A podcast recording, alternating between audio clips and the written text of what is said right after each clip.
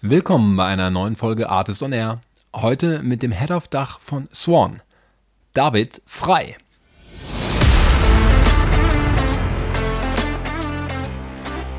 Ganz generell war unser Ansatz immer von Anfang an, dass wir gesagt haben, wir wollen mit Wachstumsunternehmen auch arbeiten und äh, wir wollen auch mit Unternehmen arbeiten, die eben nicht diese Fintech-Expertise haben, wie ich eingangs schon erwähnt habe. Und, und was müssen wir dafür tun? Und ich glaube, es war gut, dass einerseits unsere, unser erfahrenes Gründerteam sich auch zwei Jahre lang wirklich Zeit genommen hat, bevor wir rausgegangen sind. Also 2019 sind wir gegründet worden, aber den ersten Sales Pitch haben wir 2021 gemacht und mhm. den ersten Kunden gesigned.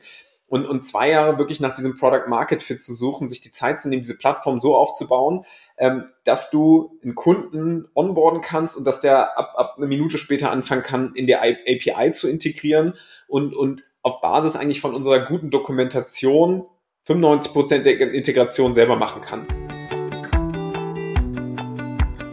David hat erzählt, dass er viel vorhat und auch auf einem guten Weg ist.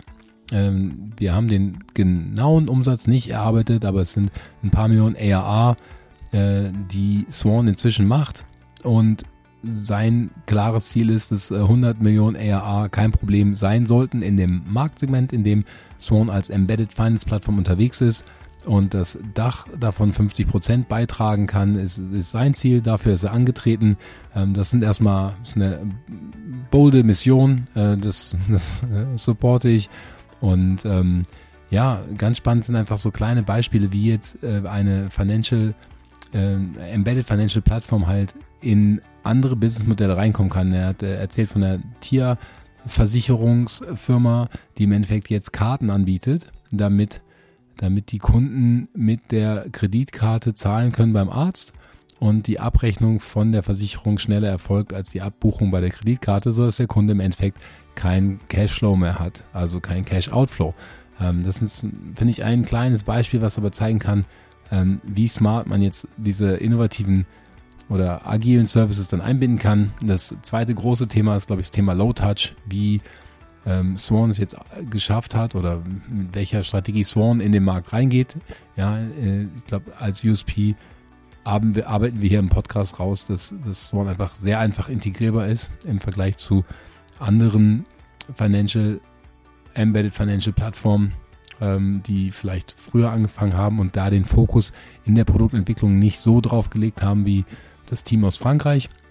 Ähm, aber rundrum eine, eine sehr spannende Reise von Roland Berger bis hin jetzt zu der Attacke im deutschen Markt.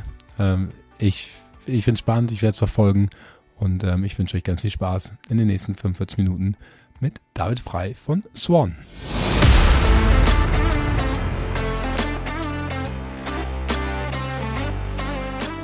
Artist on Air, der SaaS-Podcast für den deutschsprachigen Raum. Wertvolle Tipps, von erfolgreichen Gründern, Top-Investoren und führenden Industriepartnern, die euch bei der Skalierung eures Unternehmens schnell und unkompliziert weiterhelfen. Zusammengestellt von Janis Bandorski, Julius Göllner und Matthias Ernst.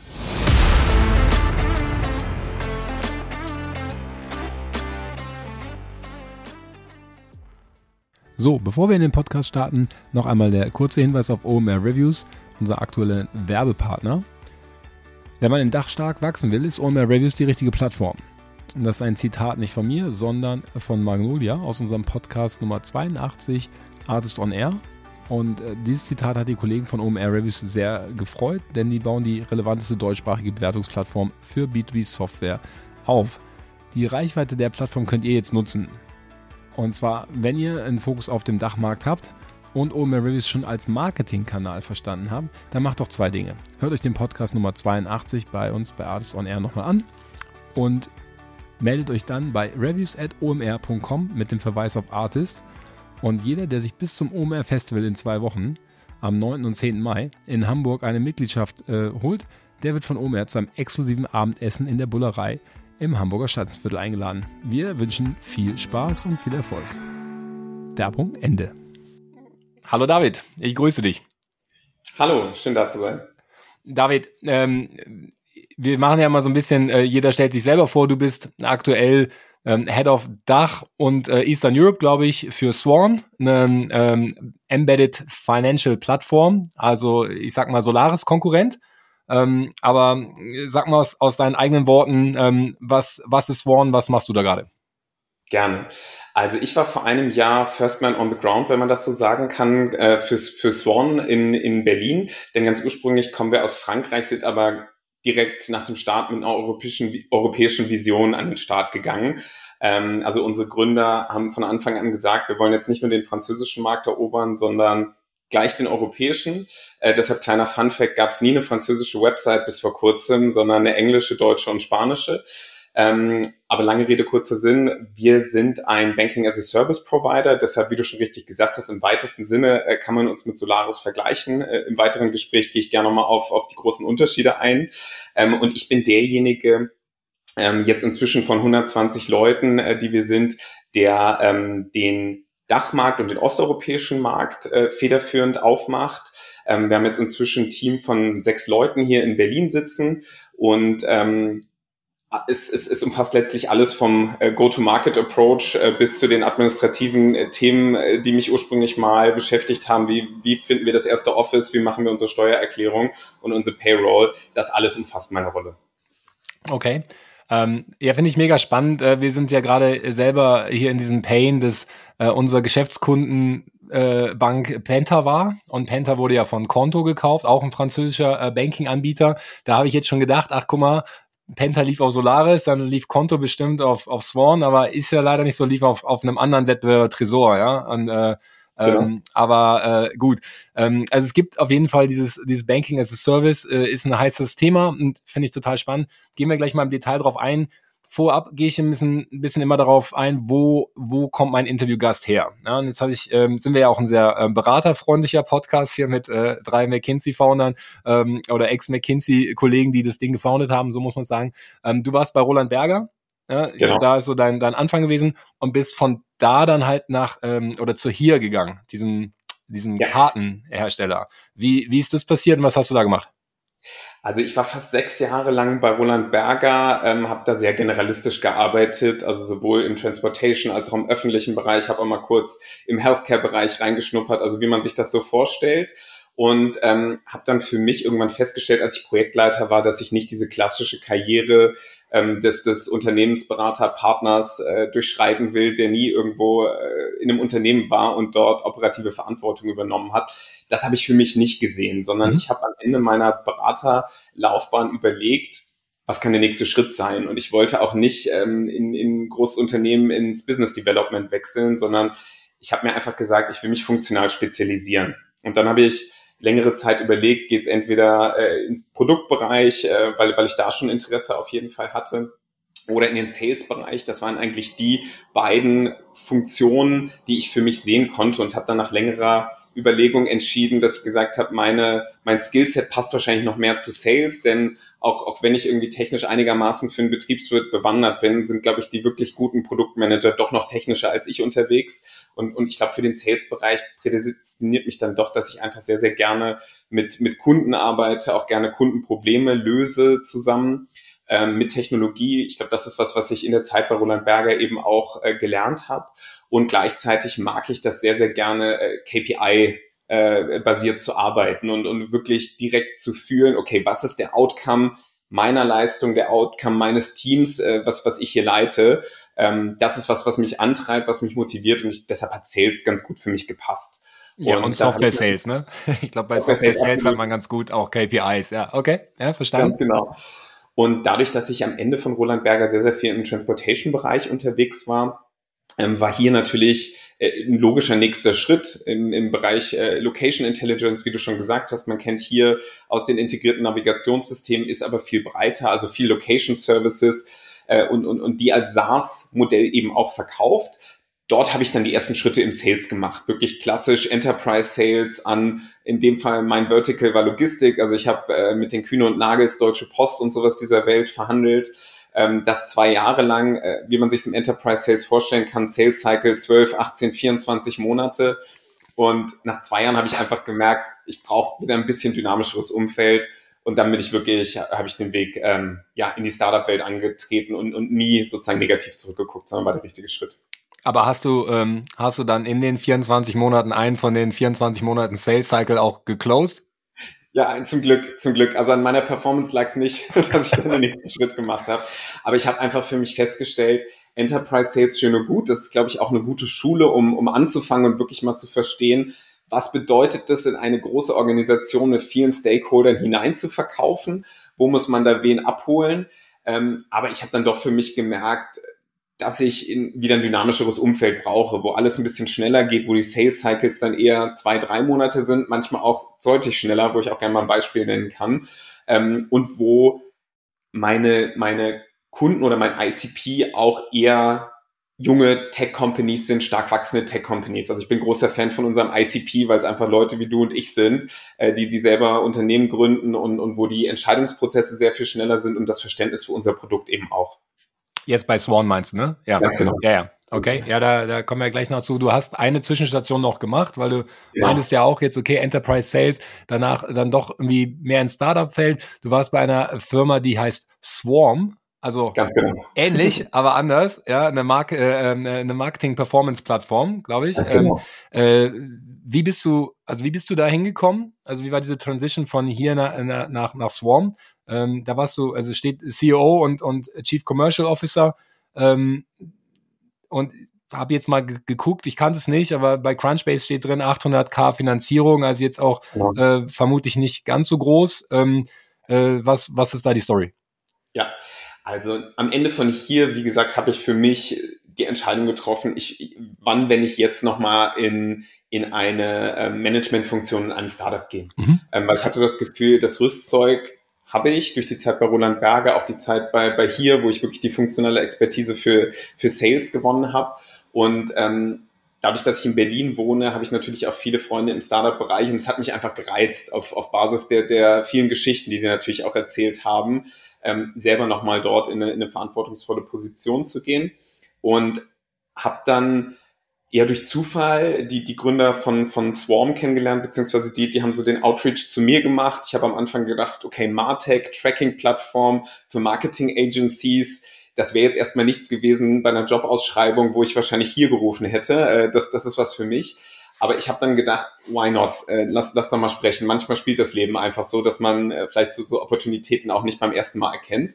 Und, und so kam es dann tatsächlich auch. Also ich habe die beiden kennengelernt ähm, die sind im Produkt- und Tech-Bereich, haben sich anderthalb Jahre Zeit genommen, diese Tracking-Plattform zu bauen und waren fertig mit dem Produkt. Ist ein SaaS-Produkt auch ähm, und haben jemanden gesucht, der Greenfield den ganzen Commercial-Bereich aufbaut. Mhm. Und nach den Gesprächen hat mich das einfach gereizt, weil ich gesagt habe, das ist was, wo ich wirklich von Grund auf was aufbauen kann, ähm, auch, auch, auch mein, meine Erfahrung dort, dort einbringen kann und ähm, habe dann hab das dann gemacht. Ähm, nach wenigen Wochen und, und es lief wirklich gut. Wir haben sehr schnell die ersten Kunden gewonnen und auf langfristige Sicht haben wir auch, auch wirklich da ähm, sehr erfolgreich gearbeitet. Haben mich die beiden auch gefragt, ob ich mir vorstellen kann, für das Unternehmen auch so ein bisschen das Gesicht zu werden nach außen. Also auch gerade was das Fundraising anging. Ja. Und ich habe gesagt, warum nicht? Also das kann ich mir vorstellen, dass das, das bringe ich, glaube ich, auch mit. Äh, habe immer viel mit Kunden gearbeitet, auch, auch kritische Situationen gemacht, wie du selber kennst aus der McKinsey-Zeit. Und, und, und ich hatte auch Lust drauf, einfach da nochmal was Neues kennenzulernen und habe dann eben auch das Fundraising, vor allem als CEO äh, für, für Swarm gemanagt. Haben wir auch erfolgreich abgeschlossen dann im, im Sommer 21. Und jetzt, jetzt fragst du mir natürlich, äh, warum dann, dann sozusagen diesen Schritt gehen äh, zu, zu Swan zu wechseln oder überhaupt nochmal zu wechseln. Ähm, letzten Endes gab es zwei ganz, ganz große Gründe für mich, nochmal den nächsten Schritt zu machen. Einerseits, wenn man sich das mal unterm Strich anguckt, wir haben, ich bin eingestiegen, da waren wir sechs Leute, am Ende waren wir 20 bei Swarm, ähm, davon auch, auch fünf Leute bei mir im Team im, im Go-to-Market-Bereich. Wir haben innerhalb von einem Jahr von null auf eine Million ARA auch mhm. hochskaliert, was für ein kleines Unternehmen in einem, in einem sehr spezifischen Bereich, glaube ich, auch ganz erfolgreich ist. Und gleichzeitig habe ich dann aber gemerkt, der Markt an sich, auf den wir gucken, also der Total Addressable Market ist vielleicht weltweit irgendwas zwischen 30 und 40 Millionen ARR überhaupt nur groß. Und davon hatten wir im ersten Jahr die erste Million geholt. Das war ein Grund, wo ich gesagt habe, ich glaube, ich brauche einen größeren Markt, wo ich auch perspektivisch ein größeres Go-to-Market-Team nochmal leiten kann. Und das Zweite, was ich für mich auch wirklich feststellen musste, der Martech-Bereich ist sehr, sehr speziell. Da gibt es sehr viele Leute, die dafür absolut brennen und da viel tiefer noch drin sind, als ich mir das hätte vorstellen können. Ähm, und das waren so die zwei Hauptgründe, warum ich gesagt habe, ich hatte eine gute Zeit, habe, glaube ich, ein gutes Fundament zusammen mit den beiden Co-Foundern geschaffen, habe das auch gut übergeben am Ende, aber ich habe mich einfach in der Rolle nicht die nächsten drei bis fünf Jahre gesehen. Und ich glaube, das muss man schon, wenn man dort im, im C-Level-Management von so einer Firma ist. Mhm. Wenn jetzt so zwei ähm, eher Tech- und produktaffine Founder dann ähm, einen äh, Commercial Guy von draußen reinholen, das ist ja eigentlich ein gutes, gutes Setup. Ja. ja. Ähm, wie, wie ist es da jetzt weitergegangen? Hat sich einer von denen in die CEO-Rolle reinentwickelt oder haben den äh, neuen externen CEO gesucht? Ganz genau. Die CPO ist von ihrer Rolle als CPO in die CEO-Rolle gegangen. Super. Und ich glaube, sie war prädestiniert dafür. Mhm. Also das, das habe ich auch gesagt, das habe ich auch den Investoren gesagt, dass das ganz klar meine, ähm, äh, mein, mein Input wäre, sie dort zu nehmen, weil sie kannte einerseits das Produkt in, in, in Gänze und andererseits hat sie hat sie wirklich das Team auch gemanagt. Also vor allem diesen technischen Produktbereich hat die Strategie mit vorgegeben und ich habe ihr das absolut auch zugetraut, das Ganze nach außen zu verkaufen. Und deshalb hatte ich auch ein gutes Gefühl, als ich dann den Schritt rausgemacht ja. habe. Aber gut, das ist ja auch, ich glaube, das ist auch so ein Learning von vielen Firmen, dass, ähm, dass es einfach immer wieder andere Phasen gibt und man muss dann immer wieder neu bewerten. Und nur weil man gesagt hat, ich will jetzt von null auf eine Million ARA nicht CEO sein, ähm, heißt es ja nicht, dass man dann nicht vielleicht von, von einer Richtung 10 Millionen die Rolle nimmt und bei 10 Millionen vielleicht dann aber auch wieder wiederum nicht de, der richtige ist und dann wieder jemand anders mit einer anderen Erfahrung reinholen muss. Und ich glaube, das ist wichtig, dass man da immer mal wieder so komplett sich rauszieht und neu kalibriert. Ja, wer ist jetzt ja. die, die, der oder die richtige Person für, für das Führungsteam in der Phase, in der die Firma ist? Ja, okay. Absolut. Und ich glaube, sie hat einfach da auch gemerkt in der Zeit, wo wir auch zusammen, wir hatten eine super gute Beziehung, haben, glaube ich, das als, als Dreiergespann auch, auch alles sehr gut gemanagt und sie hat dann auch immer mehr Exposure bekommen Richtung Investoren und ja, ich, ich glaube, es war ein Lernprozess, wie du gerade mhm. gesagt hast, und ich glaube, sie ist genau die richtige an der Stelle, auch, auch das Unternehmen nach außen zu vertreten in der jetzigen Phase. Super. Haben wir, glaube ich, noch gar nicht ähm, auf dem, auf dem Artist-Radar. Musste äh, nach dem Podcast mal eine Intro machen. Ähm, ist ja auch ein, auch ein spannendes äh, Profil. Okay, ähm, dann, bevor wir jetzt hier zu Swarm direkt gehen, sag doch mal zwei Learnings, die du bei, bei hier und bei, bei Swarm gemacht hast, ähm, die, die ich jetzt vielleicht äh, in, deiner, in deiner neuen Rolle begleiten. Also, was hast du aus diesen beiden, beiden Positionen mitgenommen?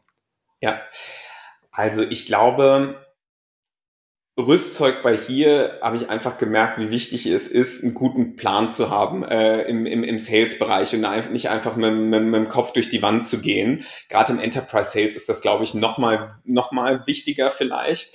Äh, denn wenn man so einen großen Kunden wie ein, wie ein Kühn und Nagel äh, oder, oder ähnlich große Logistiker angehen will, braucht man, glaube ich, einen, einen, einen, guten Plan. Da ist Trial and Error nicht so richtig, äh, glaube ich, das, das Gebot der Stunde.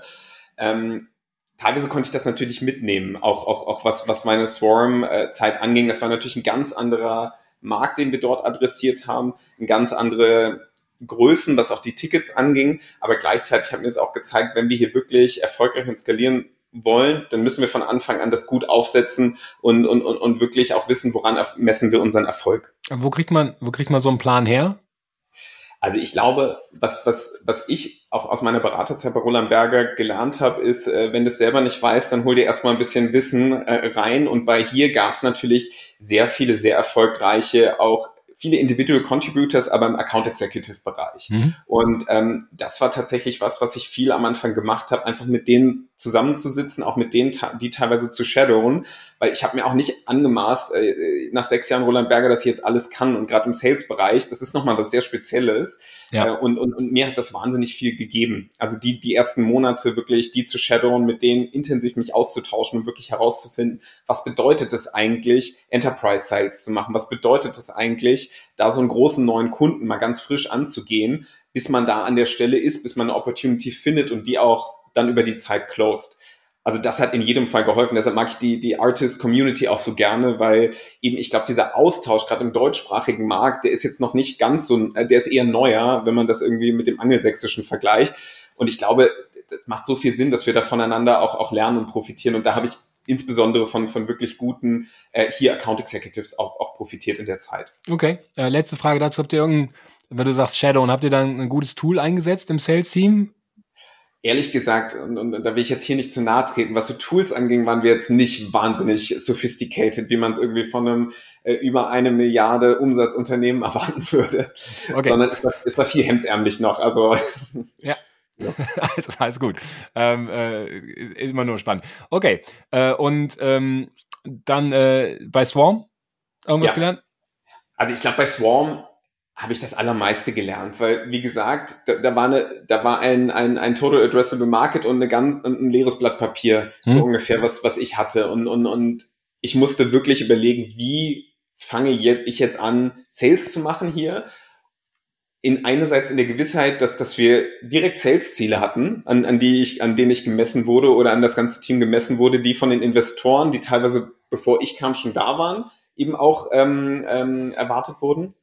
Und deshalb musste ich, musste ich von Anfang an eben kurzfristig erfolgreich sein, um auch die Grundlage für die nächste Runde eben zu schaffen und gleichzeitig ähm, eine Art Maschine eben zu bauen, wie man sie ja letztlich immer im, im, im SaaS-Sales bauen will, äh, das, das Flywheel, das war, das war mein Ziel mittelfristig. Also das war einerseits irgendwo über Friends and Family oder wie es auch am besten geht am Anfang, die ersten Kunden closed und darüber eben einen weiteren Markt sich, sich erschließt und eine Strategie aufzubauen, wie man auch mittel- und langfristig erfolgreich sein kann. Mhm. Ähm, und ich glaube, das war die größte Herausforderung, das, das gleichzeitig zu machen. Also ein nachhaltiges Sales-Modell aufzubauen und gleichzeitig kurzfristig die Erfolge schon zu schaffen.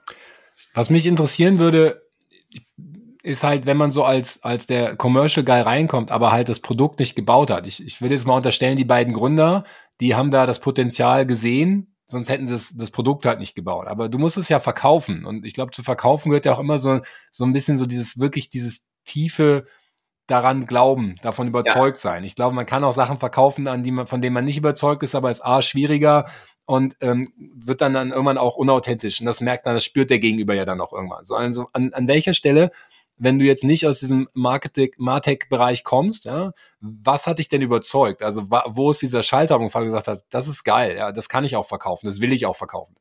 Ja, also ganz ursprünglich waren es schon die beiden Founder, die mich da mhm. sehr überzeugt haben, weil die beide über zehn Jahre Erfahrung in dem Bereich hatten ähm, und, und wahnsinnig für dieses Produkt gebrannt haben und, und an den Markt auch geglaubt haben. Und sie hatten schon, schon die ersten Erfolgserlebnisse, zumindest im Sinne von LOIs, die, die unterschrieben waren. Und ich habe damals, vielleicht würde ich es heute als naiv bezeichnen, äh, damals war es, glaube ich, eine gute Entscheidung. Ich habe ich hab einfach für mich die Entscheidung getroffen, an die beiden auch zu glauben, genauso wie die an, an mich geglaubt haben. Und als ich angefangen habe, äh, habe ich, war es dann ein Glück auch so, dass, dass der Product Market Fit auf jeden Fall da war. Mhm. Was mir geholfen hat, weil du richtig sagst, das ist natürlich ein Produkt, was von zwei Leuten, die zehn Jahre Erfahrung in der Industrie haben, gebaut wurde. Das war ein komplexes Produkt. Wie kann ich quasi als, als Sales Guy da einfach reinkommen und, und das authentisch verkaufen? Ich glaube, für, für mich ähm, hat es geholfen. Es war, äh, äh es war ein Sub eigentlich, es war ein Produkt, was ein besteht, jede Marketing Agency hat so ein Tracking-Tool. Und es ging darum, gute Argumente zu finden, warum sie das Bestehende durch unseres ersetzen. Also sprich, das Gute war der Need, der war eh schon bei den Kunden da. Wir mussten dort keine Education an der Stelle machen, dass man überhaupt so eine Tracking-Tool braucht. Wir mussten die Argumente eher, eher auf den Tisch bringen, warum es Sinn macht, jetzt und, und überhaupt äh, das, das, das, das Produkt zu wechseln, hin zu unserem. Ja. Und ich glaube, das hat es aber schon mal einfacher für mich gemacht, weil ich musste nicht von null anfangen. Jeder wusste, okay, Tracking-Plattform, Haken dran, sondern es ging mehr um diese Argumente. Warum ist es, ist es sinnvoll, auch wenn das, wie man, wie man aus den verschiedensten SaaS-Tools auch kennt, ist es immer ein bisschen mit Pain verbunden, von einer Lösung in eine andere zu wechseln, gibt es immer ein bisschen Reibungsverluste. Aber es ging für uns darum, was sind die drei bis fünf wirklich knackigen Argumente, die ganz klar dafür sprechen, dass, dass man mit Swarm nicht nur sprechen sollte, sondern auch äh, das Produkt integrieren sollte. Und ich glaube, wir haben es darauf wirklich begrenzt, am Anfang zu sagen, was sind jetzt diese Argumente, um dann in die ersten Gespräche zu gehen. Und darüber hat sich mein Wissensstand natürlich auch aufgebaut. Ich habe immer mehr verstanden, was natürlich auch das Feedback der Kunden ist, was die Fragezeichen der Kunden sind. Ähm, und um, um, um darauf dann auch das, das Team vorzubereiten, dann auch im weitesten Sinne das Sales-Team, was ich aufgebaut habe. Okay. Ja, das klingt doch gut. Ähm, machen wir jetzt den Schwenk rüber, ähm, gehen wir zu, zu Fintech, ja, oder zu dem, zu dem äh, ähm, Banking oder Embedded Financial System, ja. Also ihr macht ja Fintech im Background, also im, im Hintergrund. Ihr habt mit äh, Swan jetzt ähm, so eine Marke, die nicht in den Vordergrund drängt, sondern die halt Services für andere Fintechs wiederum anbietet, die dann ähm, Kundenkonten, äh, Karten, Services etc. anbieten, damit nicht jede eigene ähm, eigene Startup äh, durch dieses ganze Banking Regulation äh, Wust durch muss. So würde ich es jetzt mal ja, irgendwie in meinen eigenen Worten zusammenfassen. Ähm, erste Frage auch da: Wie kommst du auf ein ein Pariser Startup, das sagt irgendwie, ich will jetzt irgendwie in Deutschland expandieren. Also wie, wie seid ihr zusammengekommen? Ja, also ich hatte am Ende meiner Swarm-Zeit war ich mir einfach sicher, ich muss, ich muss einen Cut machen. Also es war nicht so ein fließender Übergang, ähm, dass, dass ich einfach während mein Ende von meiner Swarm-Zeit, also Martech, mhm. nach einem neuen ähm, Job schon gesucht habe, sondern ich habe mir erstmal eine, eine Auszeit genommen. Mhm. Danach, weil ich einfach gesagt habe, ich, ich, ich, ich muss was finden, ich will nicht alle zwei äh, Jahre den Job wechseln, sondern idealerweise eine Rolle finden und Unternehmen finden, wo ich vier, fünf, sechs, sieben, acht Jahre oder noch länger bleiben kann und, und habe dann wirklich mal innegehalten und, und, und gesagt, was sind eigentlich für mich die Kriterien, warum ich jetzt mich für ein Unternehmen entscheiden würde, warum ich auch sehen würde, dass ich dort länger bleibe, was brauche ich dafür? Und dann bin ich wirklich in den Austausch gegangen ähm, mit verschiedensten Unternehmen. Und ich habe bestimmt 15 Streams gehabt mit, äh, mit Unternehmen, weil ich einfach gesagt habe, ich bin jetzt erstmal ergebnisoffen und, und, und schaue mir an, ähm, schaue auch aus diesen Gesprächen, ähm, wie sich so meine Vision für die nächste Rolle so ein bisschen herauskristallisiert. Und das war extrem hilfreich. Und das, das kann ich vielleicht auch Leuten empfehlen, die vielleicht an einem Punkt angekommen sind, wo, wo die Frage besteht, okay, das letzte war es jetzt nicht 100 Prozent, was könnte das nächste sein, wirklich mal innezuhalten, bevor man einfach in den nächsten Job reingeht, weil er sich auf dem Papier gut anfühlt. Ja, ähm, ich finde, ich finde, das ist eine, ist eine spannende Parallelität. Ähm, so ein Jobinterview, ja, sozusagen als Learning Learning-Prozess wahrzunehmen. Ja? ja. Ähm, ähnlich wie, wie wir auch oft zu, zu Foundern sagen, so, so ein Funding-Gespräch mit einem VC muss nicht immer das Ziel haben, dass du Geld kriegst, sondern das sind halt einfach auch smarte Leute. Ja, und irgendwie oft ist es ja einfach total gut, wenn jemand anders mal auf dein Businessmodell guckt oder in dem Fall, wenn mal jemand anders gegen dein CV tritt, gegen deine Vorstellung, deine Vision, dein, deine Erfahrung so das prägt ja auch so das, das Bild über dich selbst, ne? Irgendwie de, du, deine Rolle und dein Mehrwert in einer neuen Konstellation. So, und ich glaube, das ist ein total gutes Training, was man einfach, wenn man operativ drin ist, ja gar nicht so oft macht. Ja. ja. Okay, ja, verstanden. Nehmen wir mal, nehmen wir mal so mit. Also, äh, Absolut. Nein, ist, also ist natürlich auch frustrierend dann am Ende für die 14, die durch diesen ganzen Prozess gehen, ja, äh, die dich nicht kriegen am Ende. Oder, aber oft ist es ja auch so, man muss das ja immer in beide Richtungen sehen, so ein Interview. Ja, irgendwie der Job muss zu dir passen, du musst zum Job passen. Irgendwie, ähm, das ist, ich glaube, man muss das als Learning, Learning-Gespräch vor allem die erste Runde oder die ersten zwei Runden wahrnehmen. Und dann kann man, kann man am Ende das nochmal feinschleifen. Okay. Ja. So sehe ich das heute auch tatsächlich. Ähm, wenn, wenn ich Jobinterviews mache mit Kandidaten für, für Rollen bei, bei Swan, ich sehe das immer als, als ein Geben und Nehmen. Äh, ich pitche auch Swan super gerne in, in diesen Gesprächen, weil ich einfach es ist ein kompetitiver Markt und wenn man die besten Leute haben will, die sind eben in mehr Prozessen, das weiß man immer und, und, und deshalb ist es, glaube ich, auch, auch sehr, sehr wichtig, da offen reinzugehen, auch so transparent, wie man sein kann, um, um sein eigenes Unternehmen zu pitchen. Also das, das habe ich auch als Learning, auch aus meiner eigenen Erfahrung auf der quasi Bewerberseite ähm, mitnehmen können. Okay. Vielleicht nochmal darauf zurückzukommen, warum, warum es am Ende dann Swan geworden ja. ist. Also ich habe ähm, ich kann vielleicht mal meine wichtigsten Tickboxes auf meiner, auf meiner Liste wiedergeben. Also ich wollte einerseits und das, das war die Erfahrung von, von Swarm, ich wollte in einen Markt gehen, der einen größeren Total Addressable Market hat. Das war mir von Anfang an, an sicher und, und äh, exponentiell größer, kann man vielleicht sogar sagen. Und, und ich glaube, wenn man, wenn man irgendwie die Zahlen kennt, die immer im Embedded Finance Bereich von den Unternehmensberatungen ähm, durch die Welt getragen werden, dann, dann kann man sagen, dass der, der Markt ist wirklich sehr, sehr groß. Wie groß er jetzt am Ende ist, kann ich dir auch äh, nicht sagen, äh, weil, weil die Zahlen divergieren, aber sehr, sehr groß sind. Ähm, das war ein wichtiges Kriterium. Das zweite wichtige Kriterium, ich wollte gerne mit einem Founding-Team arbeiten, was ein hohes Maß an Expertise hat und was das nicht das erste Mal macht. Ähm, das war so ein bisschen die Learnings, die ich auch rechts und links mitgenommen habe, zumindest für mich. Ähm, aus, aus, aus meinem Berliner Startup-Freundeskreis, ähm, das schon das Gefühl hatte, dass das bisschen erfahrene Gründer ähm, eher dazu neigen, sich vielleicht jetzt auch nicht von Investoren unbedingt immer so vor sich hertreiben zu lassen oder vom nächsten Market-Trend äh, vor sich hertreiben zu lassen, ähm, sondern einfach mit verschiedenen Ventures, die sie schon gesehen haben und Marktbedingungen einfach Erfahrung gesammelt haben, um, um teilweise das Schiff auch ruhiger, glaube ich, durch, äh, durch, durch, äh, durch, den, äh, durch windigere Zeiten zu führen. Das war mir auch wichtig. Ähm, und das und heißt, das die, die Swan-Investoren, du hast ja Swan nicht gefoundet, das ist ja, wie gesagt, in Paris gegründet worden, glaube ich, drei genau. Founder, die genau. haben vorher schon andere Sachen gemacht oder wo kommt da die Erfahrung Richtig. her?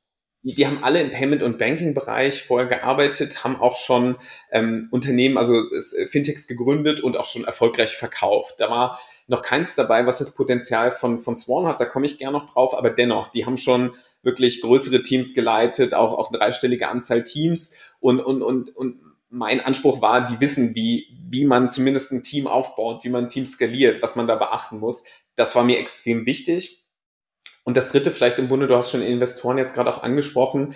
Ähm, ich glaube, wenn man, wenn man auf so das Portfolio, das Investorenportfolio von Swan kommt, ähm, da sind beispielsweise Excel und Creando, haben, haben dort investiert und, und ich bin großer Fan äh, von anderen, die, die, die Dinge kuratieren. Und ich glaube, Swan, äh, Excel und Creandum haben sich ja einen guten Namen gemacht, äh, gute Investitionsentscheidungen im Fintech-Bereich zu treffen. Das war für mich einfach auch noch so ein, so ein Sternchen hinten dran ähm, in, in meiner Due Diligence. Okay, da können wir dann auch wieder mitnehmen, ja. Also wenn man gute VCs an Bord hat, äh, macht's das äh, Recruiting dann wieder besser, weil dann so smarte Leute wie du sich halt auch deshalb, nicht nur fürs Produkt und die Founder, sondern auch wegen der Investoren, weil das ein bisschen Due Diligence abnimmt. Ja, okay, verstanden.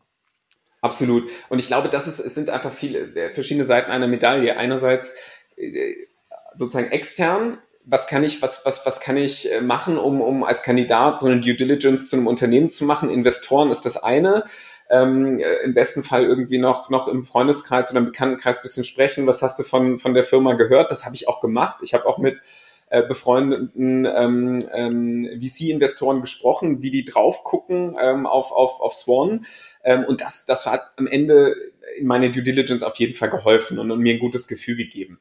Was aber den Ausschlag am Ende noch gegeben hat, auch im Vergleich zu, zu anderen Angeboten, war dann doch das, das Team muss ich tatsächlich sagen, weil einerseits hat Swan ähm, in der damaligen Phase 60 Leute einen, einen sehr, sehr professionellen Recruiting-Prozess gehabt mhm. und ähm, hat mir wirklich alle Entscheidungsträger vor die Flinte gesetzt, äh, wenn ich das so sagen kann, ähm, die nicht nur daran interessiert waren, mich kennenzulernen, sondern auch genau, wie wir es eben besprochen haben, aus, aus Swan zu pitchen und die Vision zu pitchen. Und das kam bei mir sehr, sehr gut an, als, als, als in dem Fall Kandidat ähm, äh, CEO, äh, Chief of Staff, äh, CCO, habe ich mit allen wirklich gesprochen. Und am Ende, als, als Swan die Entscheidung für mich getroffen hat, ist mir auch noch extrem positiv in Erinnerung, ähm, haben sie keinen Druck ausgeübt, haben gesagt, nimm dir die Zeit, die du brauchst, sag noch, welche Gespräche du noch brauchst. Und dann habe ich eben auch noch zum Beispiel mit dem Simon Schminke von Creandum noch ein Gespräch gehabt ähm, und, und dann auch noch mit einem anderen Angel-Investor äh, und noch, glaube drei, vier Gespräche mit dem CCO, unter dem ich dann angefangen habe. Äh, also habe es wirklich ausgereizt, um für mich das, das größtmögliche Maß an Sicherheit eben herauszufinden. Und das hat am Ende den Ausschlag gegeben. Auch dass der CEO, unser CEO Nicola Benardi, mir irgendwie jede Woche nochmal eine E-Mail geschrieben hat, du David, no pressure, aber wäre super, wenn du anfängst. Das sind so die kleinen Dinge, glaube ich, die man auch als Unternehmen oder als Startup in so einem Prozess machen kann, die wirklich auch einen Ausschlag geben können, dass hm. sich ein Kandidat dann entscheidet. Okay. Und ähm, was glaubst du jetzt? Warum hat äh, Swan sich für dich entschieden? Also, also ich meine, es geht glaube, ja, es geht ja jetzt darum, wenn ich es richtig verstehe, ich habe jetzt ein Fintech aufgebaut aus Paris. Mein Ziel ist auf jeden Fall international, Europa, sage ich mal. Ähm, vielleicht größer und ähm, jetzt will ich den deutschen Markt dazu holen, ja, oder Dach plus Eastern Europe, was ja noch größer ist, aber vor allem erstmal den deutschen Markt, weil ähm, ist ja einer der, der wichtigsten, wichtigsten Märkte ähm, in Europa sowieso, auch weltweit, glaube ich, ein sehr spannender Markt.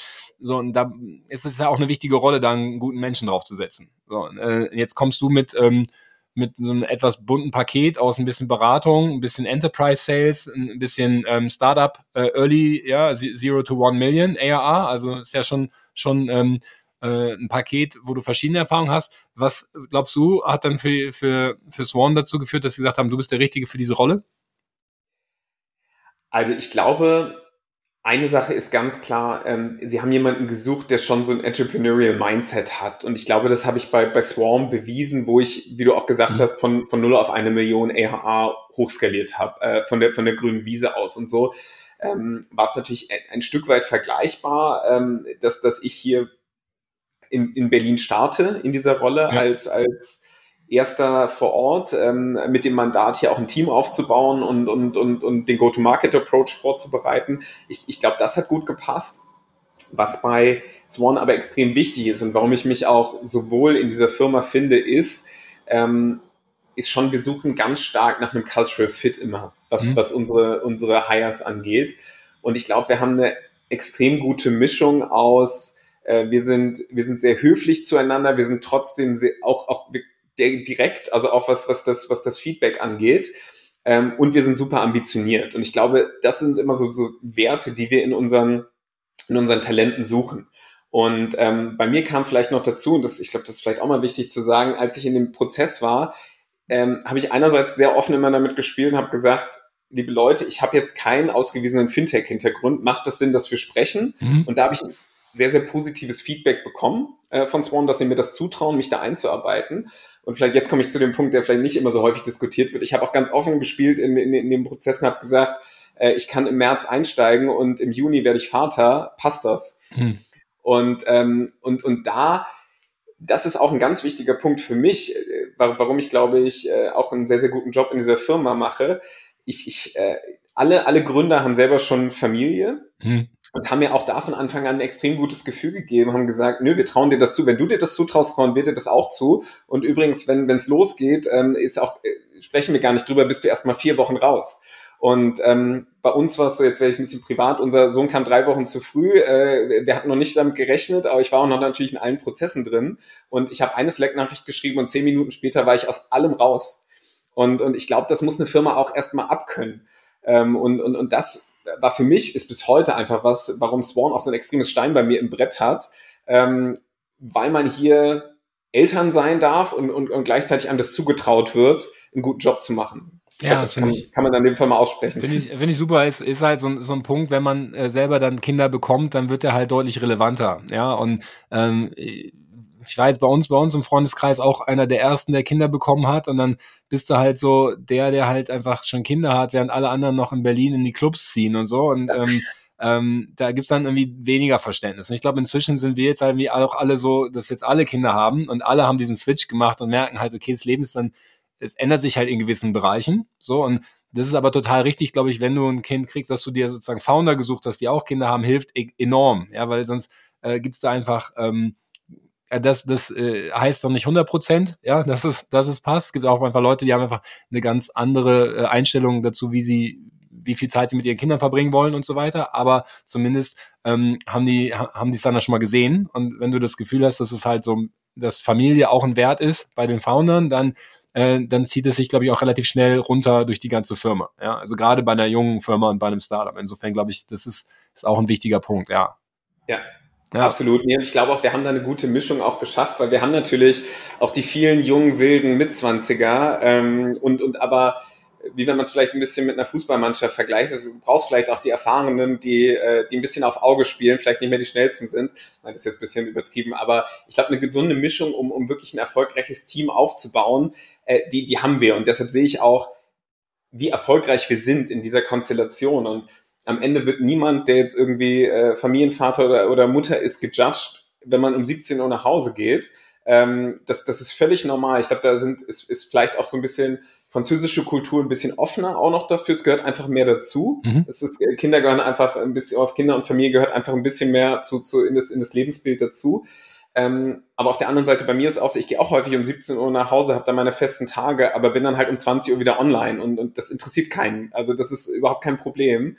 Ähm, und, und ich glaube, für, für mich, und wenn ich das auch ein bisschen vergleiche mit den anderen Mitarbeitern, die wir haben, am Ende ist das Outcome vielleicht sogar besser, weil die intrinsische Motivation ist, glaube ich, oder kann höher sein in einem Unternehmen, was einem ähm, diese Autonomie gibt und auch dieses Vertrauen entgegenbringt. Zumindest auf mich bezogen kann ich das klar bestätigen. Ich glaube nicht, dass ich weniger Output, weniger Outcome habe jetzt, obwohl ich mir sozusagen diese Family Time äh, rausnehme, als wenn ich mit 20er wäre und, und, und wie bei Roland Berger damals von, von 9 bis 22 Uhr jeden Tag durchballer.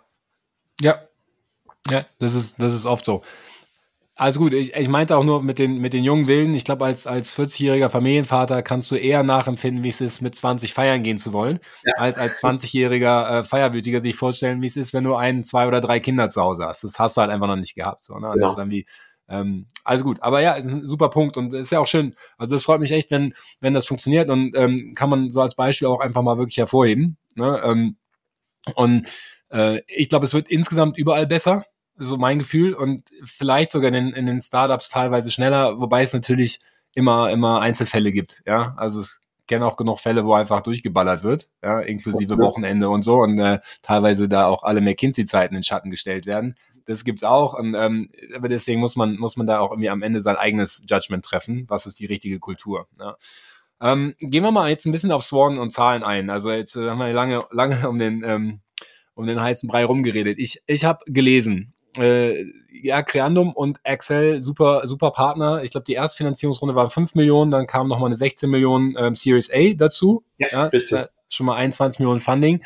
Ähm, dann hattest du äh, in deinem letzten Interview irgendwie oder in einem Artikel im Handelsblatt, wo du vorgestellt wurdest mit dem, mit dem neuen, als neuer Deutschlandchef, da hieß es noch, dass ihr 50 Kunden hattet. Ähm, inzwischen steht, äh, steht bei, bei Swan ähm, auf der Webseite 80 Kunden. Das ist ja schon mal ein äh, interessantes Wachstum. Äh, wie viel, wie viel davon sind jetzt in, äh, in Deutschland oder in Dach, in deinem Bereich? Ja, also wir sind jetzt sogar schon fast, fast bei 100. Mhm. Ähm, also wir wachsen sehr, sehr schön, auch so ein bisschen entgegen dem Markttrend. Kann ich gleich auch, auch, auch, auch nochmal drauf eingehen. Äh, aktuell haben wir 18 Kunden in, in der Dachregion. Ja, nice. Ähm, und also deshalb, wir sind jetzt schon, äh, kannst du grob sagen, irgendwie 20 von 100. Äh, also 20 Prozent aller Kunden sind, sind ähm, im deutschsprachigen Raum. Und wir sind, zumindest wenn wir es jetzt mal das letzte Quartal vergleichen, sind wir die am stärksten wachsende Region auch, auch für Swan. Okay. Jetzt ganz gut, ich musste dich da challengen, weil du hattest im September gesagt, dass du bei fünf bist und bis Ende des Jahres bei zehn sein willst. Deswegen ist genau. bis jetzt 18 eine gute Entwicklung. Da Wahnsinn. Bist du, bist du ja, ja, nein, also wir, ja. Hatten, wir hatten ein extrem, extrem positives Q1. Ja. Ähm, und und ähm, sehen einfach wahnsinnig viel Traktion. Äh, vielleicht, wenn ich auch einmal eingehen kann, warum das so ist. Wir, wir haben das Produkt lokalisiert. Und wenn, wenn, wenn das passt an die Stelle, würde ich ganz kurz vielleicht aufs Produkt eingehen, weil ich glaube auch, dass ja. das so ein bisschen die Grundlage für die Zahlen ist. Ähm, wir machen ja Banking as a Service. Also das heißt, jedes Unternehmen, jede Firma äh, in der Theorie kann Bankdienstleistungen über uns integrieren. Das heißt, wenn man ein B2B-Unternehmen ist oder ein B2C-Unternehmen ist, kann man seinen Kunden ein Bankkonto anbieten, ähm, ein, ein white gelabeltes, äh, man kann eine, eine Mastercard anbieten und was jetzt bei uns wichtig ist, es gibt in, in Europa ja äh, sowas, das nennt sich IBAN und die sind lokalisiert. Und wir sind natürlich letztes Jahr an den Start gegangen als französisches Unternehmen, französisch lizenziertes Unternehmen mit französischen IBANs und haben aber, und das war auch ein Grund für mich, den Job anzunehmen, äh, mir, mir hat das Founding-Team von Anfang an gesagt, David, wir glauben an die Region, an, an, an Deutschland vor allem und dementsprechend investieren wir ganz stark produktseitig, äh, dass, dass du dort erfolgreich sein kannst mit deinem Team. Und das Wichtigste für mich, und das war jetzt ein Jahresprojekt, was wir abgeschlossen haben, wo auch Bundesbank, BaFin involviert sind, dass wir jetzt deutsche IBANs haben. Mhm. Und das ist wirklich ein Grundpfeiler dieses Erfolgs, den wir jetzt sehen. Ja. Okay. Ja, gut, ich, ich glaube, ein französische IBAN äh, zu haben als deutsches Unternehmen wäre wär strange, ja. Das, äh, das, Total. Und das klingt, ist, klingt banal, aber ähm, äh, ne? absolut. Ne? Und auch technisch gesehen, Matthias, ist genau das Gleiche. Ja. Äh, also technisch gesehen dürfte es auch keine Diskriminierung geben, aber es gibt leider sowas wie, wie Diskriminierung auch äh, von, von IBANs im, im europäischen Markt, dass dann wirklich manche Händler eine Überweisung von der französischen, ähm, belgischen, litauischen IBAN nicht akzeptieren, einfach weil sie aus dem Land kommen, die vielleicht jetzt irgendwie auf, auf, einer, auf einer Liste bei denen intern ist. Hm. Ähm, und es ist ein Vertrauensmerkmal, ja. ganz klar. Also wenn du, von, wenn du einen deutschen Endkunden fragst, egal ob es ein Unternehmen ist oder, oder du und ich, irgendwie vertraut man im DE halt irgendwie dann doch mehr als einem anderen Länderkürzel. Auch wenn technisch gesehen eigentlich das Gleiche dahinter steckt. Ja, ja, also und ähm, klar, ich meine, ich glaube, in Deutschland brauchst du halt auch ähm, alles, was produktseitig ist, glaube ich, auch auf Deutsch. Ja, also ich glaube, das ist ja, dann schon nochmal, genau. gerade wenn du jetzt mit, mit so ähm, Kunden, die das dann wiederum einbauen sollen, ne, arbeitest, da ist, glaube ich, dann doch schnell Englisch auch ähm, machbar, aber irgendwie schwieriger zu verkaufen als, ähm, als, eine, als eine deutsche äh, Produktbeschreibung, deutsche Hilfe etc. Ne? Also das äh, ist, glaube ich, in Deutschland dann doch schnell, wenn man aus Berlin rauskommt, noch wichtig. Äh, was sind denn, was sind denn eure Kunden? Wenn du jetzt sagst, ihr habt 18 Kunden oder ihr habt insgesamt 100 Kunden. Ich habe gesehen bei ähm, in Frankreich so ähm, Agicap, äh, Carrefour, das, das sagt einem ja noch was. Und bei Carrefour kriegt man vielleicht auch so ein Bild, warum die vielleicht dann noch ähm, irgendwie Karten anbieten wollen an ihren Kunden oder so. Ähm, in, in Deutschland habe ich gehört, äh, dass ihr Ride Capital habt. Genau. Ähm, äh, da kenne ich die, die Founderin ja auch. Ähm, wer sind die anderen oder gibt es da irgendjemand, den man kennt? Also, ähm, wie man, wie man kennt, also einerseits vielleicht nochmal wir, wir helfen auch Firmen innerhalb von Europa zu expandieren. Also ein mhm. Agicap zum Beispiel nutzt uns jetzt nicht nur in Frankreich, sondern auch in, in Deutschland. Die machen jetzt auch deutsche Bankkonten äh, für, für ihre Kunden in, in Deutschland auf. Aber wenn jetzt spezifisch, spezifisch nach dem deutschen Markt fragst, wir arbeiten zum Beispiel mit Friday Finance zusammen, mhm. äh, früher Airbank, ja. ähm, die auch für ihre B2B-Kunden Konten eröffnen. Auch, Warum? auch schon bei uns im Podcast gewesen, guter, gut. guter Bekannter, ja, ja, genau. Ja, ja genau. Okay. Ähm, also die sind vielleicht aus dem, aus dem Startup-Ökosystem äh, das, das bekannteste Logo. Ähm, einen, einen Kunden, der ganz spannend ist, äh, jetzt, jetzt noch neben Friday Finance und, und Ride, äh, ganz kürzlich hat äh, Pile Capital mit uns angefangen. Ähm, die, die Gründerin ist eine der Mitgründerinnen auch von Penta ursprünglich gewesen. Und ganz spannend, ähm, ist dann raus bei, bei Penta und hat ein neues Unternehmen gegründet, Pile Capital, was ursprünglich zum Ziel hatte, äh, ein SaaS-Produkt im Kryptobereich mhm. ähm, zu haben. Und ähm, die hat sehr schön es, es geschafft, einfach aufgrund einer Marktsituation, die sich gedreht hat, zu pivoten. ja, okay, kann ich nachvollziehen. Und, und, und, und jetzt ist ganz spannend. Ich glaube, das ist auch so ein bisschen der Kern unseres Offerings.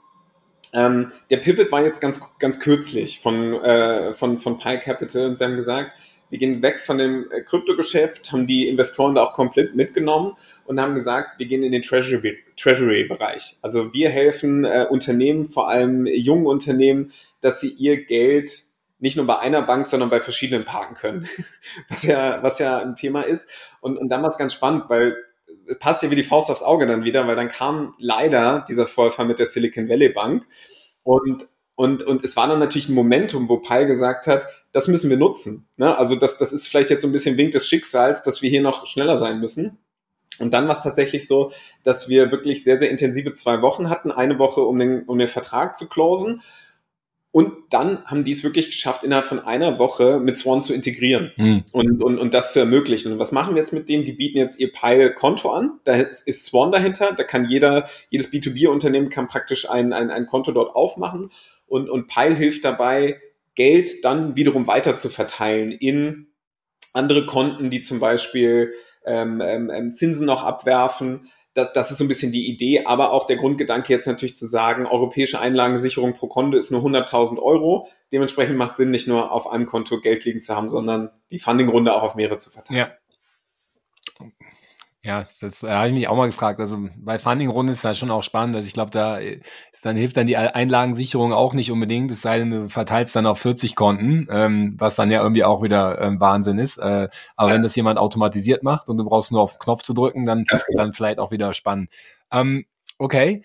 Aber kommen wir nochmal zum Geschäftsmodell. Ich habe ja. versucht, ein bisschen was zu recherchieren. Was ich gesehen habe, ist, dass euer Standardplan irgendwie knapp 3000 Euro im Monat sind ähm, ja. für das Warenprodukt. Wenn ich jetzt ähm, ich habe hab mit 80 Kunden gerechnet, aber wir können auch 100 Kunden nehmen, sind da irgendwie 3000 wären 36 im Jahr, ähm, sind dann bei, bei 100 Kunden irgendwie 3,6 Millionen ARA, ähm, die ihr jetzt mindestens haben solltet. Es gibt noch einen Enterprise-Plan, der natürlich nicht beziffert ist, wo man wieder verhandeln muss. Aber ähm, so von außen gesehen würde ich jetzt mal sagen, irgendwie würde ich eine ARA von drei, vier Millionen irgendwie da jetzt ansetzen. Ähm, das passt für mich aber nicht mit der Funding-Runde zusammen. Weil wenn ich 16 Millionen investiere auf vielleicht 10 bis 20 Prozent Equity, dann würde ich da jetzt den Firmenwert auf 80 bis 160 Millionen schätzen. Und ähm, entweder war das noch zu einer richtig, richtig guten Zeit, ich weiß nicht genau, wann die Runde war, aber ähm, 2021.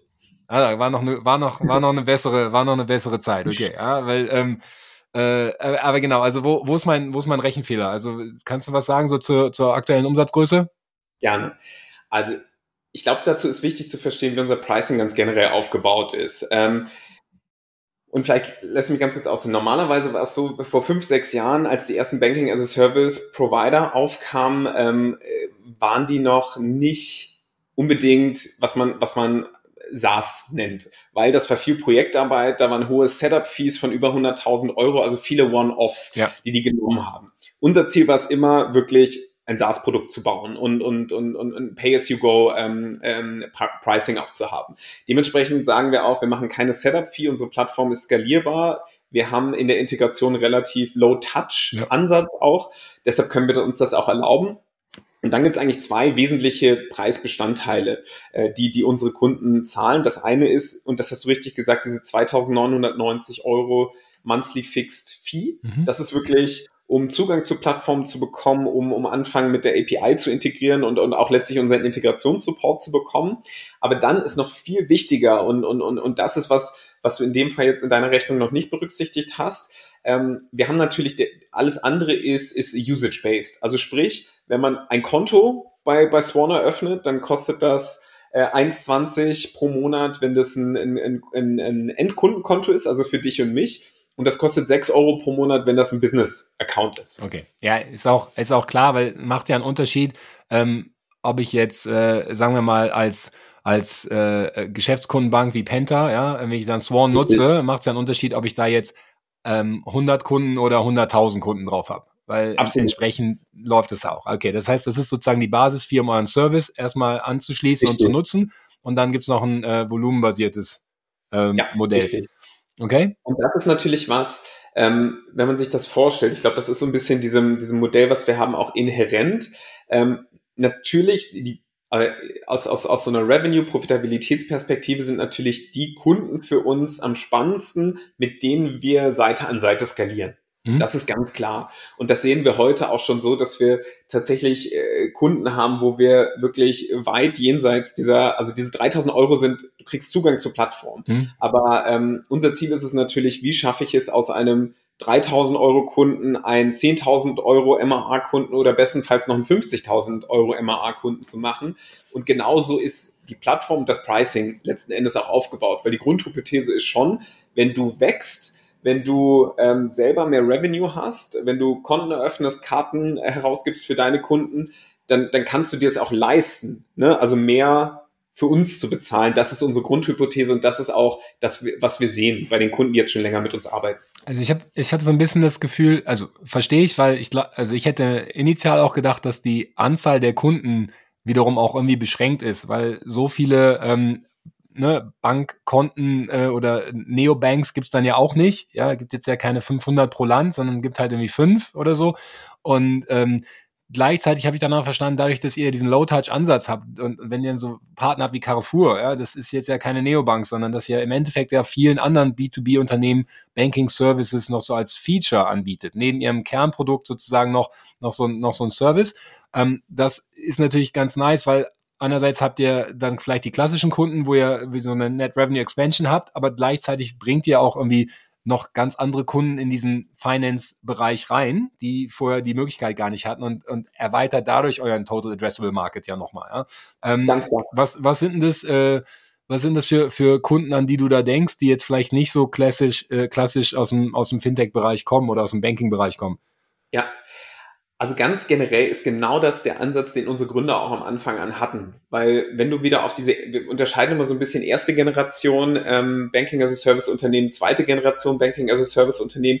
Die erste Generation, die hat sich schon sehr ähm, zum Ziel gesetzt, Neobanken, Neobroker, wie wir sie halt alle kennen, mhm. ähm, überhaupt dazu zu verhelfen, ohne Banklizenz diese Services anzubieten unser Ansatz von Anfang an war eher immer Richtung Embedded Finance. Also wie ermöglichen wir es nicht nur Fintech, sondern jedwedem Unternehmen äh, Bankdienstleistungen zu integrieren. Und so haben wir diese Plattform auch aufgebaut, weil ein Hemmschuh war zum Beispiel immer äh, Compliance, Transaktionsmonitoring, Bankprozesse. Wer macht denn das eigentlich? Und, und, und das nehmen wir unseren Kunden ab. Unsere Kunden sollen sich wirklich auf ihr Kernprodukt äh, konzentrieren und, und, und, und Kontokarte so integrieren, als ob es jetzt irgendwie äh, ein Calendly wäre oder, oder eine ERP-Software, also wo du nicht fundiertes Bankwissen brauchst, sondern ja. eher das als SaaS-Produkt zu integrieren. Und dementsprechend äh, kann ich dir gerne mal ein paar Beispiele nennen. Also wir arbeiten zum Beispiel ein Unternehmen, da, da schmunzeln unsere Gründer auch immer, weil sie sagen, da hätten sie selber nie mit gerechnet. Das ist ein Tierversicherungsunternehmen. Ähm, dieses Tierversicherungsunternehmen würdest du jetzt erstmal denken, okay, warum brauchen die Bankkonten, warum brauchen die Karten? Äh, aber die haben einen ziemlich progressiven Ansatz, weil die sagen, was ist nervig in der Customer Experience, wenn du, äh, wenn du selber einen Hund hast, wenn du äh, mit dem zum Arzt gehen musst? Naja, du musst erstmal zahlen beim, beim Arzt selber. Wenn, wenn du, du musst erstmal selber in Vorleistung gehen. Ähm, und da haben die, und, und, und holst es dir dann später bei einem Versicherer zurück, im besten Fall wenn man die Zeit findet. Und da haben die gesagt, warum schaffen wir nicht eine bessere Customer Experience und geben jedem unserer Kunden einfach eine Mastercard in die Hand und damit zahlen die beim, beim Veterinär, also beim, beim Tierarzt, da müssen die nicht selber in Vorleistung gehen, sondern unsere Kunden, die sollen einfach monatlich eine SaaS-Fee zahlen für den Service, aber, aber wir rechnen über unsere eigene Karte ab, die wir jedem Kunden in die Hand geben. Die Customer Experience ist natürlich viel besser. Das könnte man sich auch im PKV-Markt beispielsweise vorstellen. Ja. Äh, warum, warum gibt man den Kunden nicht, nicht eine Karte in die Hand, äh, dass dann das Geld direkt beim, beim äh, PKV-Anbieter abgebucht wird? und, und man nicht in Vorleistung gehen muss. Das ist, finde ich, ein super Fall, wo man eigentlich ursprünglich jetzt nicht nachdenkt, dass man sagt, okay, Banking as a Service spielt da eine Rolle, aber es ist ein, es ist, für mich ist ein sehr spannender Fall. Ich bin gespannt, wie sich das entwickelt, äh, aber das zeigt die Bandbreite eigentlich, wo, wo Banking as a Service tatsächlich relevant sein kann und, und, und werden kann auch. Und ich glaube, das ist die Grundlage auch für den Total Addressable Market, den wir sehen. Ja, musst du mit Autonova sprechen. Ähm, ja. ja. Ja, also es ist witzig. Also ich fand, ähm, wir hatten das damals quasi bei McKinsey Reisekosten absichern. Da hatten wir eine Amex mit zwei Monate Zahlungsziel und du wurdest als Berater quasi incentiviert, deine Reisekostenabrechnung innerhalb von zwei Monaten zu machen. Dann hast du die Chance gehabt, das Geld sozusagen schon wieder auf dem Konto zu haben, bevor die Amex dann abbucht. Ja, und dann musstest du, hattest du eigentlich kein, kein Cashflow-Thema. Waren ja teilweise signifikante Reisekosten. Und bei der PKV bin ich bei dir. Finde ich total nervig. Ja, ähm, ähm, äh, wobei ich da glaube ich, das größere Problem noch ist, dass, dass du teilweise diese, diese Sachen ja ein Jahr lang, zwei Jahre lang gar nicht, gar nicht einreichst, ja, und dann irgendwann mal so on batch, weil wenn du dazu kommst. Aber ähm, ja, wenn du da was löst, würde, mir, würde es mir einen Riesengefallen tun. Ja. Super, ich spreche mal mit Otto Nova. Ich verspreche ja, wir, wir, haben ja, wir haben ja fünf, äh, fünf Leute, die Rechnungen produzieren.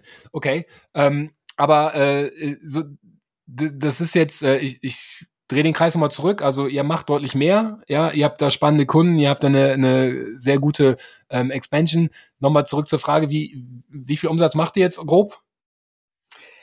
Wir disclosen das aktuell nicht. Okay, aber ich habe verstanden, schon doch gerne mehr als die 3000 Euro pro Monat ja. Ähm, äh, pro Kunden und diese 100 Kunden sind auch alles zahlende Kunden.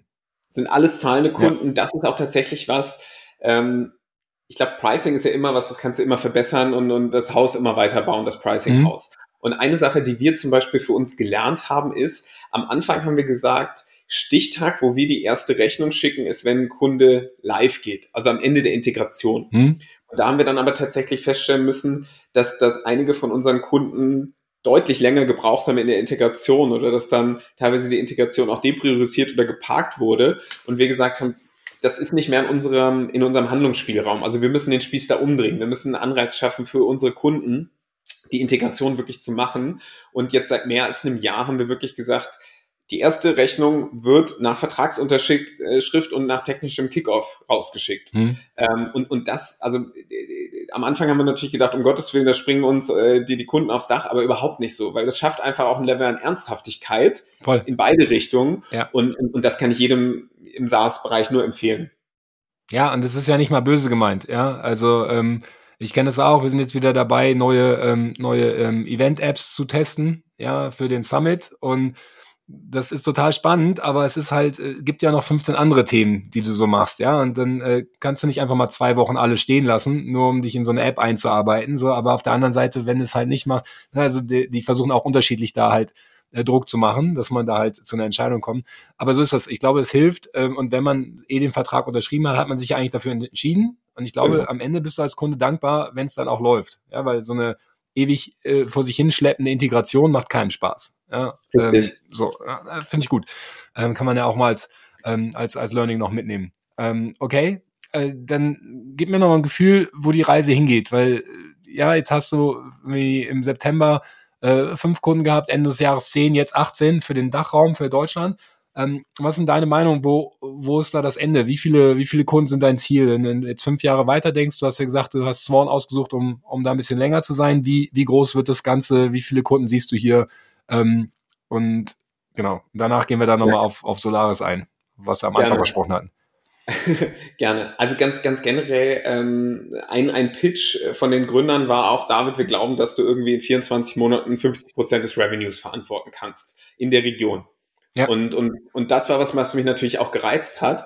Ähm, und, und ich meine, jetzt sehe ich ja schon, wir sind auf einem guten Weg, in, in, diese, in diese Sphären irgendwie vorzudringen. Das spornt mich enorm an. Auch mit dem Team, äh, was, ich, was ich jetzt hier aufgebaut habe, äh, haben wir wirklich äh, ein gutes, gutes Setup, um, um hier erfolgreich zu sein. Wie viel seid ihr in Deutschland? äh, wir sind jetzt zu sechs in Deutschland und, und davon sind wir zu dritt im, im wirklich reinen Sales äh, Go-to-Market-Team. Und 120 ähm, insgesamt, ja? 120 insgesamt, genau. Also wir haben ungefähr verdoppelt, seitdem ich vor einem Jahr angefangen habe. Ich war, glaube ich, 61. Mitarbeiter. Super. Also 5% der Mitarbeiter, 20% vom Umsatz oder 20% der Kunden. Ja. 20% Aber, der Kunden und nicht 20% vom Umsatz. Ja. Da kommen wir noch, weil wir, wir skalieren ja, ja. natürlich. Das, Aber das ist, glaube ich, das glaube ich, auch so wichtig. Also viele starten mit drei, aber auch, auch mit 5000 Euro MAA als Fixed Fee aber die Skalierung, die ist ja das ja. Entscheidende dann wirklich. Genau. Das ist auch das, Muss ja erstmal integriert werden, die Produkte müssen angeboten werden, bis dann halt jeder ähm, Tierversicherungskunde dann auch die Mastercard hat und auch haben will, unterschreiben. Das dauert Zeit. Ne? Ja, genau. Okay. Genau. Also wenn, wenn du mit unseren Investoren und mit uns sprichst, wir sind auf jeden Fall äh, bullish, dass wir hier in, in, in über 100 Millionen ARR-Business aufbauen können, weil der Markt das einfach hergibt. Ähm, wir, wir sehen das jetzt ja, wir, wir machen da die, die richtigen Schritte in, in diese Richtung und ich glaube, ich weiß gar nicht, ob die richtige Frage ist, wie viele Kunden will ich, will ich haben. Ja, das ist vielleicht äh, für die jetzige Phase, wo wir uns noch sehr stark auf Growth Companies fokussieren und, und langsam eben diesen Schritt Richtung SMBs, Enterprises machen, ähm, ist das, glaube ich, noch ein, ein, guter KPI. Aber unser Ziel ist es ganz klar auch, ähm, auch mit Unternehmen zu arbeiten, die einfach schon eine größere bestehende Kundenbasis haben und mhm. wo es nicht darum geht, ähm, wir skalieren, wir setzen auf die richtigen Startups, dass die dann vielleicht in sechs, zwölf, 18 Monaten richtig skalieren, sondern wir arbeiten vielleicht mit einem Mittelständler zusammen, der 10, 20.000 Geschäftskunden hat und für den das Sinn macht, denen ein Konto und Karte anzubieten oder irgendwie eine Payment-Automation. Ja. Das okay. ist, glaube ich, wo die Reise hingeht, wo die größeren Tickets dann auch sind, aber es ist natürlich auch im Sales Prozess und, und auch im Support-Prozess ist das gerade eine Entwicklung, die wir an der Stelle auch durchmachen. Ja, das finde ich spannend, weil äh, das ist mein Verständnis jetzt gewesen. Ich, äh, ich habe jetzt gelesen von der Solaris Bank oder in, inzwischen Solaris, glaube ich, um, umgenannt, dass die ja, schon 2016 gegründet, also äh, drei Jahre vor euch. Und ähm, ich glaube, sie, sie versuchen jetzt profitabel zu werden oder sind gerade dabei, aber die haben auch irgendwie 2021 noch irgendwie noch 40 Millionen Euro verbrannt, ja, also auch fünf Jahre nach Gründung. Also es ist, glaube ich, schon auch ein weiter Weg oder es ist auch nicht das ganz das trivialste Geschäftsmodell, um jetzt irgendwie ähm, schnell, schnell Geld zu verdienen. Ähm, deswegen ja äh, für mich spannend, wenn jetzt Konkurrenz noch reinkommt. Ja, ähm, dann, dann wird es im, im, Zweifel ja noch, noch enger für euch beide. Ähm, wie, wie läuft das denn da? Solaris hat gesagt, sie ziehen sich im Zweifel von kleineren Startups zurück, wenn sie sehen, dass da halt irgendwie kein Weg zur Profitabilität auch irgendwie absehbar ist und konzentrieren sich eigentlich auf genauso Kunden, die du jetzt gerade beschrieben hast. Ne? Irgendwie ein bisschen größer, mehr Transaktionen, wo du dann halt als, als Embedded Finance im Background dann halt auch irgendwie Traffic spürst und dadurch halt dann auch Umsatz generierst. Hm, du meinst, ihr, ihr unterscheidet euch schon signifikant von Solaris. Wie, ja. wie, wie ordne ich das jetzt ein?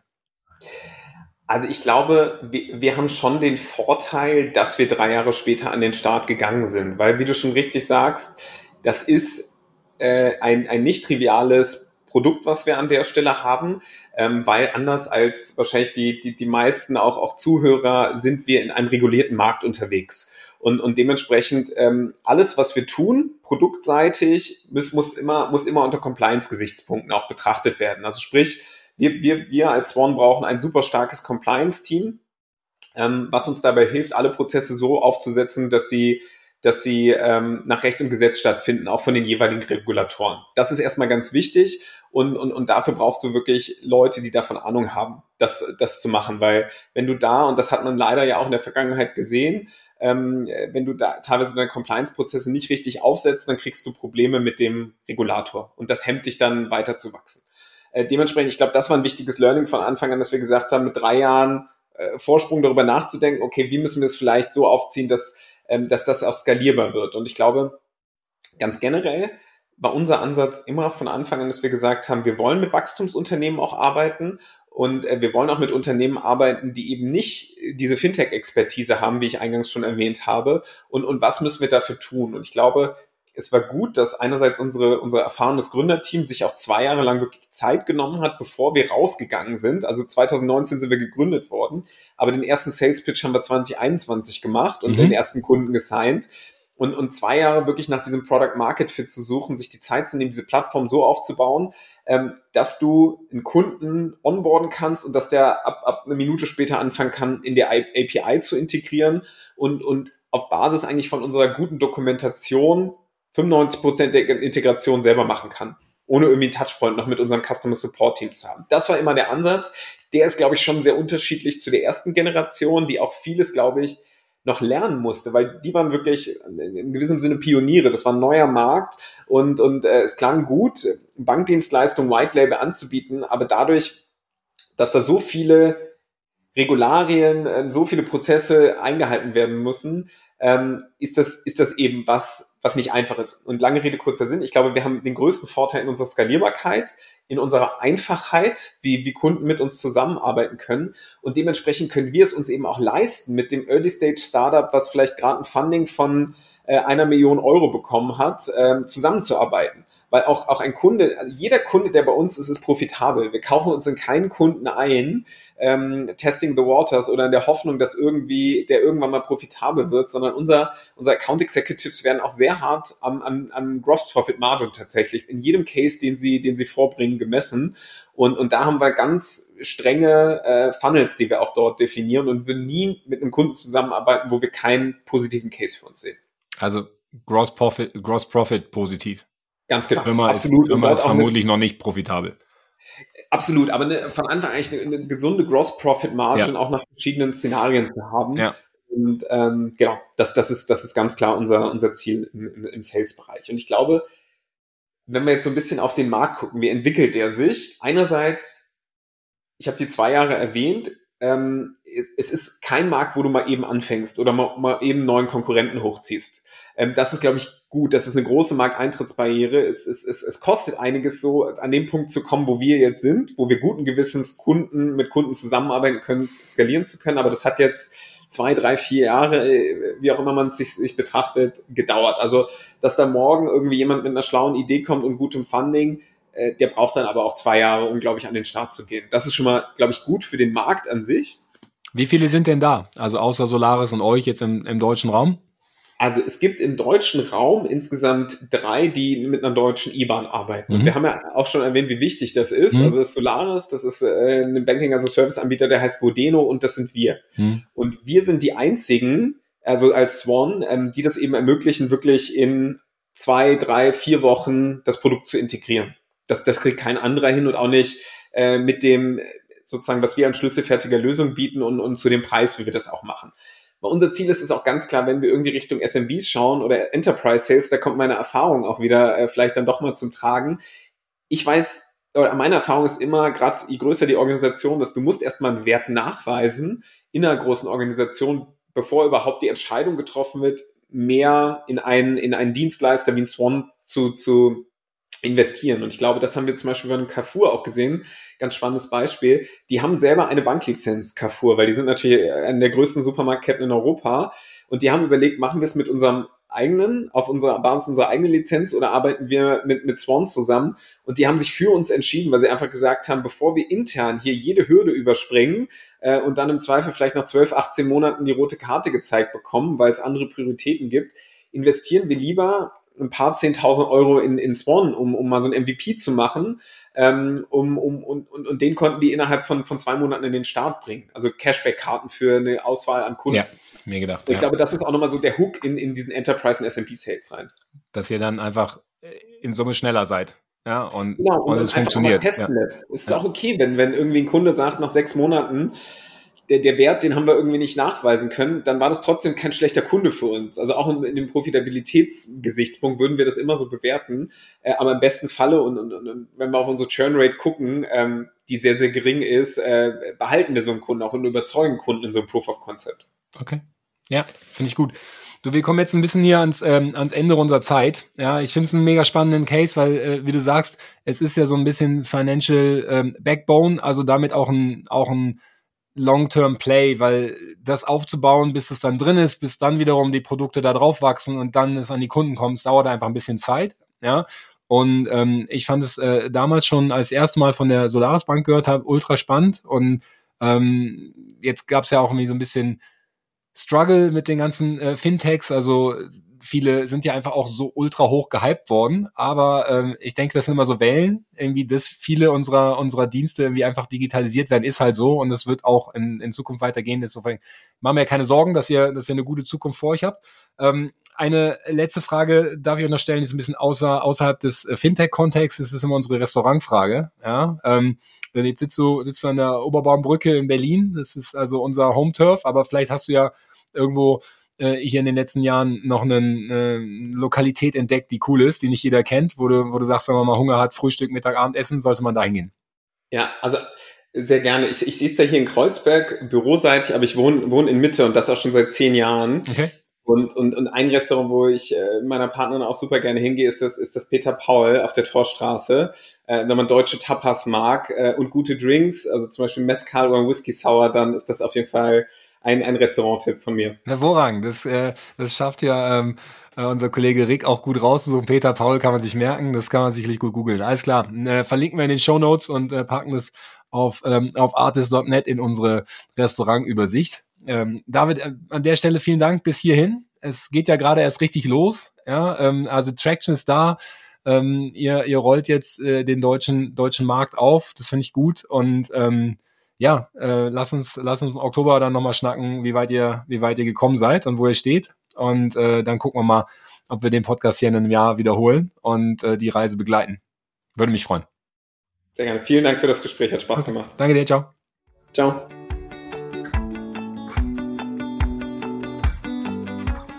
So, das war's auch schon wieder mit einem weiteren Podcast hier aus unserer Serie. Wenn es euch gefallen hat, was sagen denn alle immer so? Ähm, gerne eine Bewertung, gerne weiterempfehlen im Freundeskreis und super gerne auch Feedback an podcast.artist.net. Schaut immer mal wieder auf der Website vorbei und notiert euch den 12. Oktober in Berlin.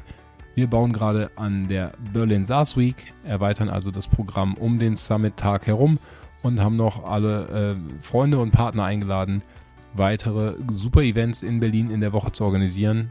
Dazu gibt es bald mehr. Das nur so als kleiner Teaser hier für die, die bis zum Schluss durchgehalten haben. Ich wünsche euch ein ganz schönes Wochenende. Der Matthias.